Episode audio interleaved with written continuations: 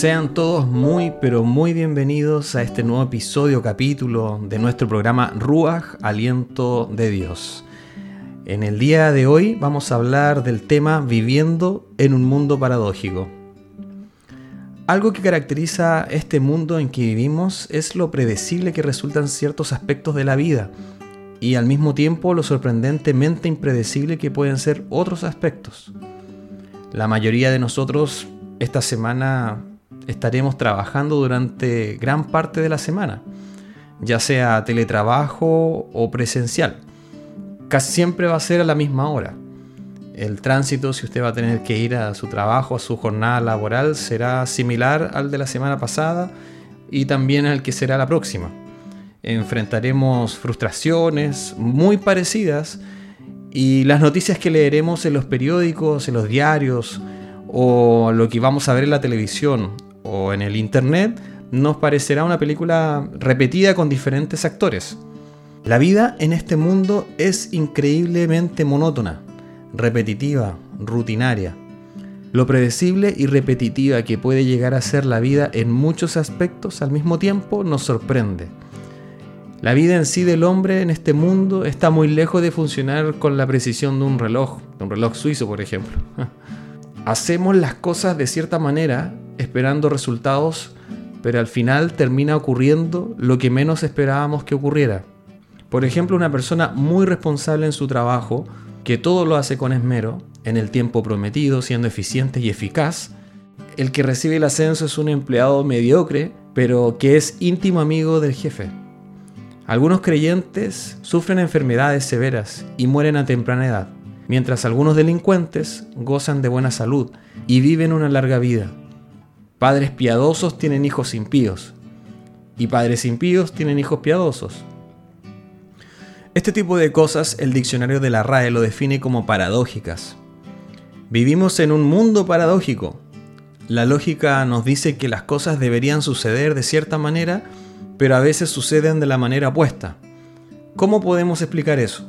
Lo que incluso es más crucial, ¿cómo se supone que debemos vivir en un mundo tan complicado? La mayoría de las personas preferirían vivir en un mundo más lineal, en un mundo más simple, más predecible. El que hace lo bueno le debería ir bien y el que hace lo malo le debería ir mal. Dice el autor de Eclesiastés, capítulo 8, versículo 14, que hay justos a quienes sucede como si hicieran obras de impíos, y hay impíos a quienes acontece como si hicieran obras de justos. ¿Cómo debemos comportarnos en medio de estas aparentes incoherencias? Estudiaremos el libro de Eclesiastés en el capítulo 7, donde encontraremos en estos pasajes, en estos versículos, la realidad de este mundo paradójico. En el versículo 13, el predicador o Salomón dice, mira la obra de Dios, porque ¿quién podrá enderezar lo que él torció? Refiriéndose a aquellas dificultades de la vida que nos resultan incómodas, difíciles de aceptar, pero que forman parte del gobierno providencial de Dios. Y una de ellas es la que Salomón nos comenta en el versículo 15. Todo esto he visto en los días de mi vanidad. Justo hay que perece por su justicia, y hay impío que por su maldad alarga sus días. Esto no es lo que esperamos en un mundo gobernado por un Dios sabio y bueno. Al que hace lo bueno le debería ir bien, y el malo debería recibir inmediato su castigo, pero en la vida real las cosas no siempre suceden así.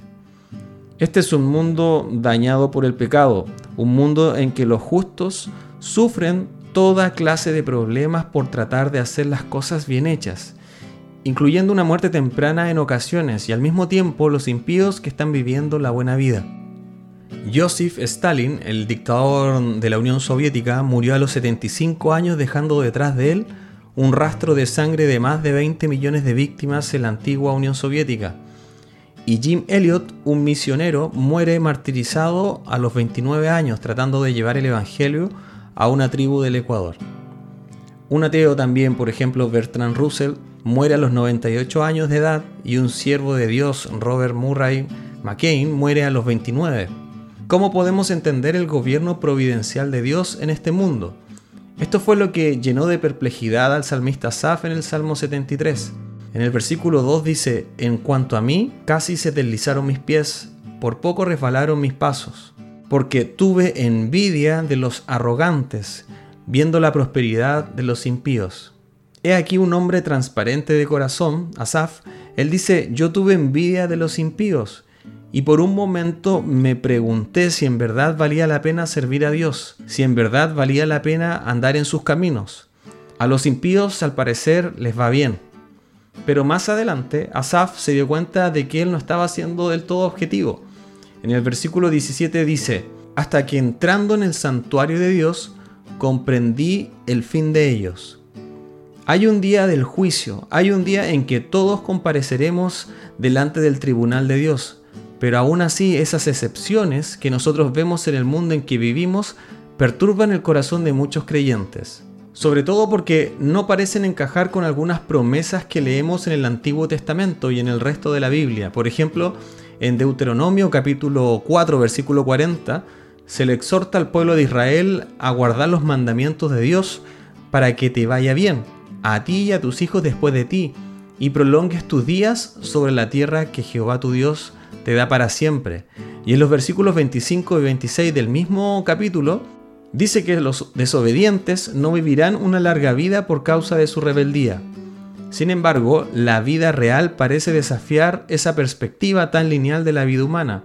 Y es a la luz de esa realidad que Salomón comparte con nosotros su consejo extraño en los versículos 16 al 18, llevándonos a la necesidad de vivir en el temor de Dios en este mundo paradójico ya vimos la realidad de este mundo paradójico. Veamos entonces la necesidad de vivir en el temor de Dios en este mundo paradójico.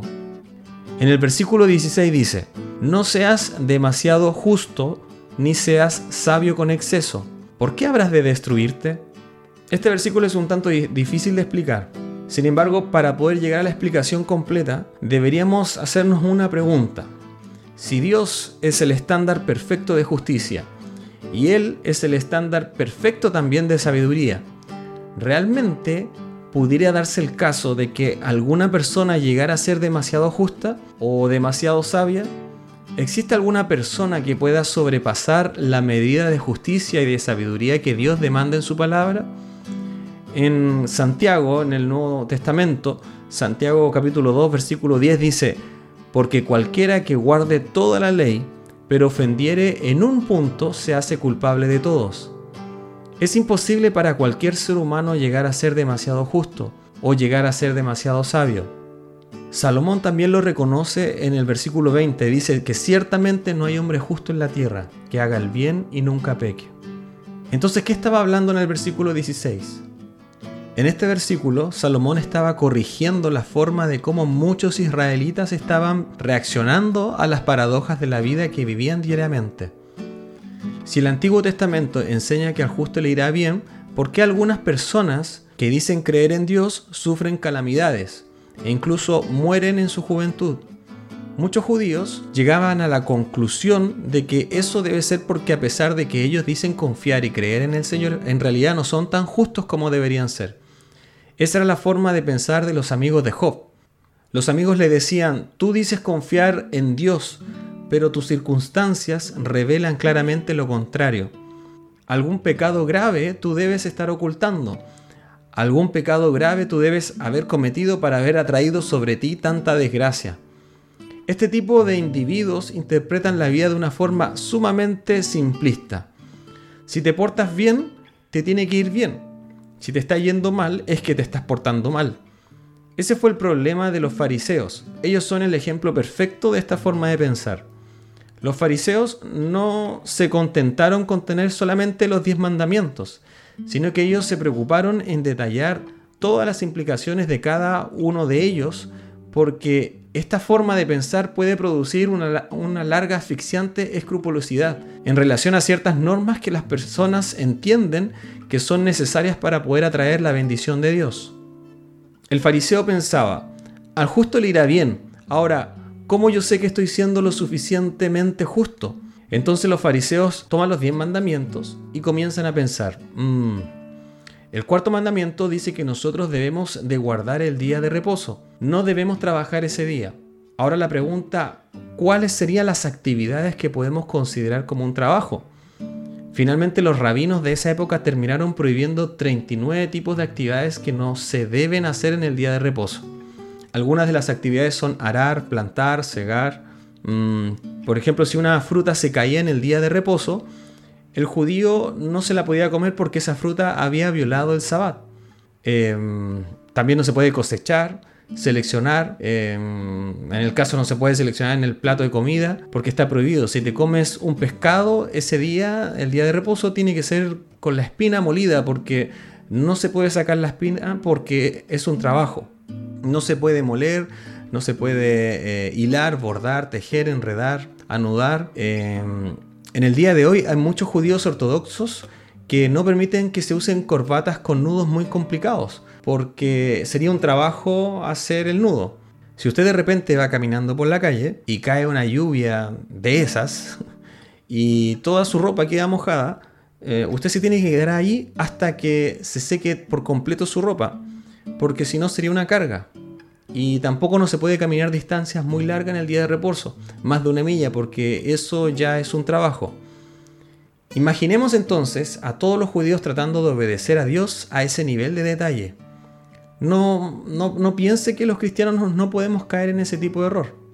Cuando nosotros tratamos de ganarnos el favor de Dios mediante nuestro esfuerzo, ¿cómo podemos estar seguros que estamos cumpliendo la medida?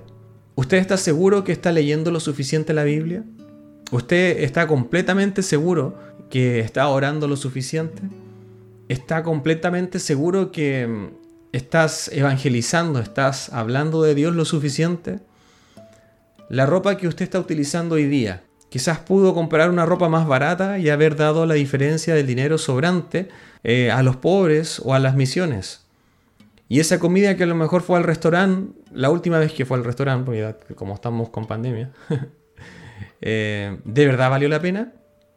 ¿No hubiera sido mejor donar ese dinero? Recuerde que le estoy diciendo en el caso hipotético de que si usted tiene una mentalidad donde eh, es necesario ganarnos el favor de Dios mediante nuestro esfuerzo, le hago estas preguntas. Debemos ser cuidadosos con la santidad. Debemos ser cuidadosos con el ejercicio de nuestras virtudes cristianas y en el uso de los medios de gracia. Debemos crecer en nuestra vida de oración, debemos crecer en la lectura bíblica de la palabra Debemos dar con generosidad porque el Evangelio en el que hemos creído nos anuncia una salvación muy generosa. Pero podemos llegar a ser tan excesivamente escrupulosos en todo lo que hacemos que terminemos destruyéndonos. Eso es lo que Salomón nos está diciendo en estos versículos. Todos los creyentes debemos procurar ser sabios, pero también debemos conocer nuestros límites, porque lo cierto es que nadie lo sabe todo. Salomón lo que nos está diciendo aquí es que no pretendas prolongar tu vida siendo un super santo o un super sabio. Nadie puede prolongar su vida de esa manera. Es más, lo que puedes hacer es acortarla. No nos vayamos tampoco por el camino opuesto. En el versículo 17 dice, no hagas mucho mal, ni seas insensato. ¿Por qué habrás de morir antes de tiempo? La idea del texto no es que se nos está permitiendo hacer un poco de mal, lo que Salomón nos está diciendo aquí es que no debemos entregarnos a la maldad de nuestros corazones, porque muy probablemente vamos a cosechar los resultados de una vida desordenada. Y lo que es aún peor es que no tendremos excusas cuando estemos delante del tribunal de Dios. Hay un mundo de diferencia entre la persona que peca por causa de las debilidades propias de vivir en este cuerpo de muerte, donde todavía mora el pecado. Nosotros vamos a pecar y también están aquellos que se entregan a una vida de pecado y de maldad. No seas necio, dice Salomón, si te entregas a una vida de pecado, tarde o temprano cosecharás el fruto de la ira de Dios sobre ti. ¿Cuál es entonces la, la respuesta? ¿Cuál es la alternativa? Vivir en el temor de Dios. Esa es la respuesta. En el versículo 18 del mismo capítulo 7 dice, bueno es que tomes esto y también de aquello no apartes tu mano, porque aquel que a Dios teme saldrá bien en todo. Salomón nos dice, no deseches el consejo del versículo 16, no trates de ser un super santo ni tampoco ser un super sabio, pero tampoco desoigas la advertencia del versículo 17 sobre vivir como un necio y entregarte a la maldad de tu corazón. ¿Qué debes hacer? La respuesta está en el versículo 18 porque aquel que a Dios teme saldrá bien en todo. Vive en el temor de Dios, porque el que teme a Dios, dice Salomón, escaparás de ambas cosas, es decir, de los dos peligros. El temor a Dios es la respuesta, es la alternativa. Salomón nos está anticipando a su conclusión de Eclesiastés, que aparece en el capítulo 12. Versículo 13 y 14 dice, El fin de todo el discurso oído es este, teme a Dios y guarda sus mandamientos, porque esto es el todo del hombre, porque Dios traerá toda obra a juicio juntamente con toda obra encubierta, sea buena o sea mala. Vivamos en el temor de Dios, no seamos necios, no vivamos una vida como si nunca fuéramos a comparecer ante el tribunal de Dios. Eso es una necedad. Vivir en el temor de Dios es vivir con la conciencia de que nosotros estamos en la presencia de un Dios que es digno de ser reverenciado, un Dios digno de ser amado, un Dios digno de ser obedecido. Es vivir apercibido de la grandeza, la gloria, el poder, la majestad, la bondad, el amor, la sabiduría, la justicia, la santidad de ese Dios que es perfecto en todos sus atributos. Vamos a resumir entonces lo que hemos visto hasta ahora. Hemos visto la realidad de este mundo paradójico. Aquí las cosas no están funcionando como un reloj suizo. en segundo lugar, hemos estado viendo la necesidad de vivir en el temor de Dios en este mundo paradójico. Vamos ahora, en tercer lugar, ver las ventajas de la sabiduría para vivir apropiadamente en este mundo paradójico. Dice el versículo 19 del mismo capítulo 7, la sabiduría fortalece al sabio más que diez poderosos que haya en una ciudad. Salomón nos dice que no debemos tratar de alcanzar a una super sabiduría, pero eso no quiere decir que debamos de desistir de tener la verdadera sabiduría que emana precisamente del temor de Dios. En Proverbios capítulo 1, versículo 7 dice que el principio de la sabiduría es el temor de Dios. El hombre que posee la verdadera sabiduría, esa que proviene de Dios, tendrá más fortalezas para cuidar su propia alma que la que tiene esa ciudad en otras palabras. La sabiduría protege nuestra mente porque nos ayuda a ver la vida bajo la perspectiva de Dios, no de la nuestra. La sabiduría protege nuestra voluntad porque nos ayuda a escoger los mejores métodos para lograr los mejores fines. La sabiduría protege nuestro hablar porque nos ayuda a considerar con más cuidado qué decir, cuándo decirlo y cómo decirlo. Y finalmente la sabiduría sobre todas las cosas nos ayuda a lidiar con el más grande de los problemas que tendremos que enfrentar en toda nuestra vida. Y esto es el pecado. En el versículo 20 dice que ciertamente no hay hombre justo en la tierra que haga bien y nunca peque. El apóstol Pablo probablemente esté citando este texto en Romanos capítulo 3 versículo 9, cuando dice, no hay justo ni aun uno, no hay quien entienda, no hay quien busque a Dios, Pablo está detallando en los versículos previos de, este capítulo los pecados que cometemos con la lengua. Es interesante porque Salomón hace lo mismo. Salomón nos da un ejemplo de la universalidad del pecado, probando esto con los pecados de la lengua tal como lo hacía Pablo. Tampoco apliques tu corazón a todas las cosas que se hablan, para que no oigas a tu siervo cuando dice mal de ti. Versículo 22.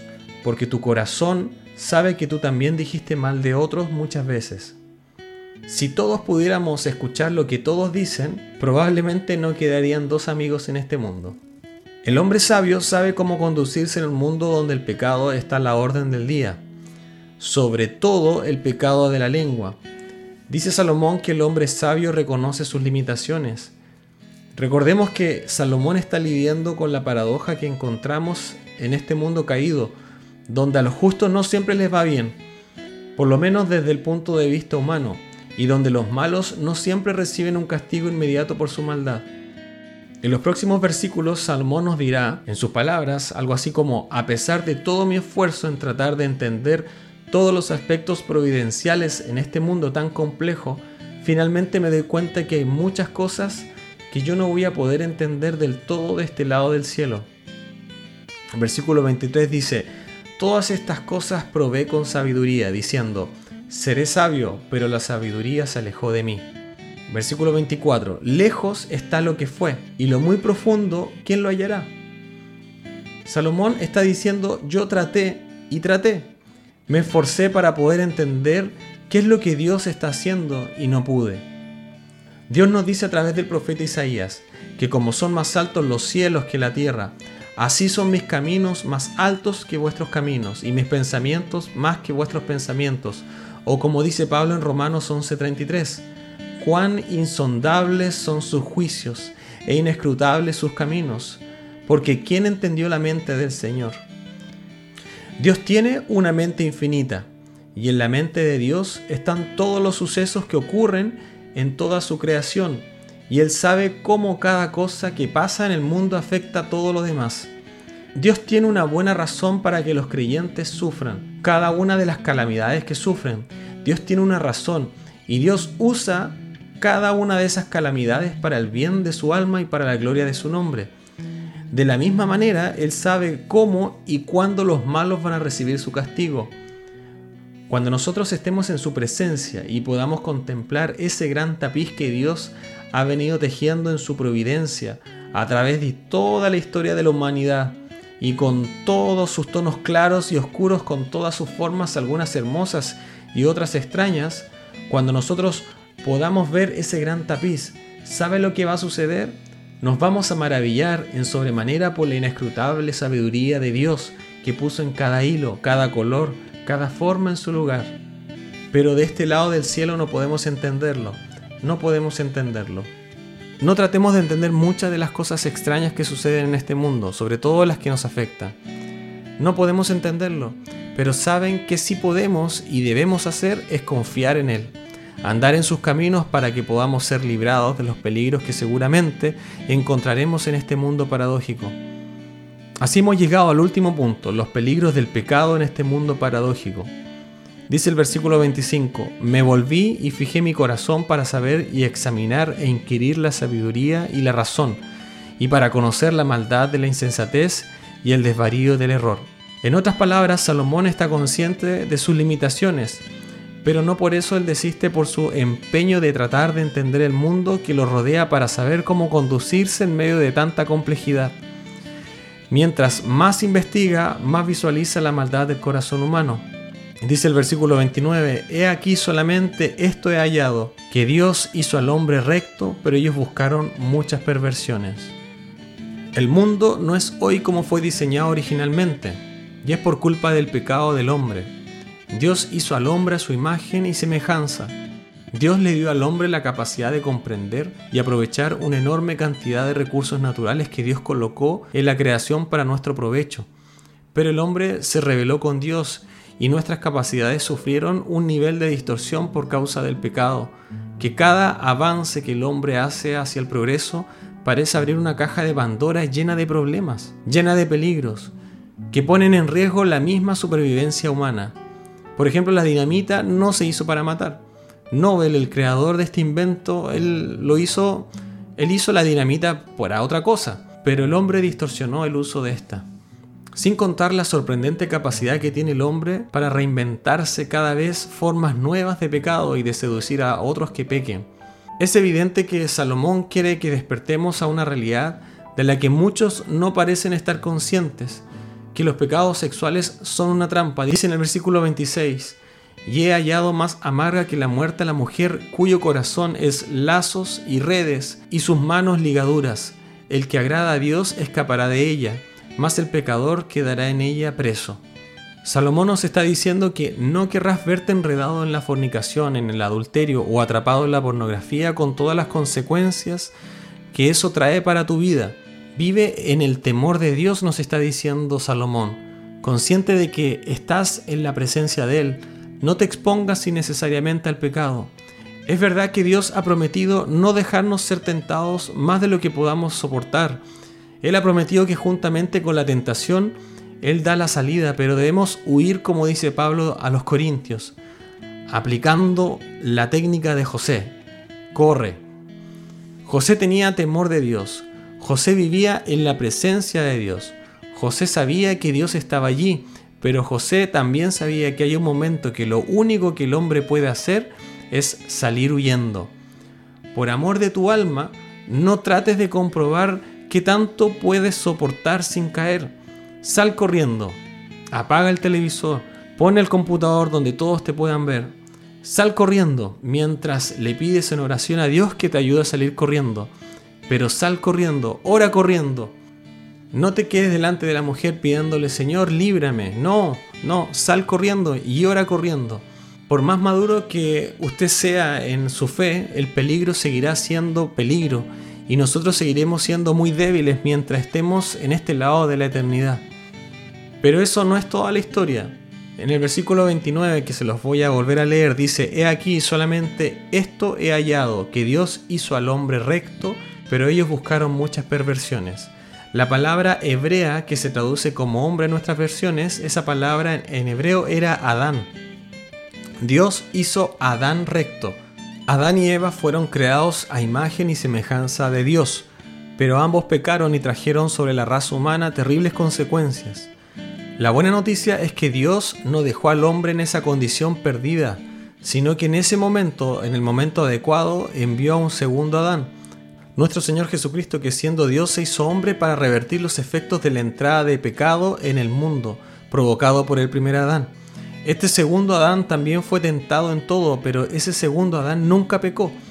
Y a pesar de su inocencia, él decidió recibir en la cruz del Calvario el castigo que nosotros merecíamos por causa de nuestras transgresiones, y ahora sobre la base de ese sacrificio Dios ofrece en el Evangelio perdón y vida eterna para todos aquellos que confían en Él. Cuando venga a su mente la pregunta, ¿por qué hay personas justas que mueren en su justicia?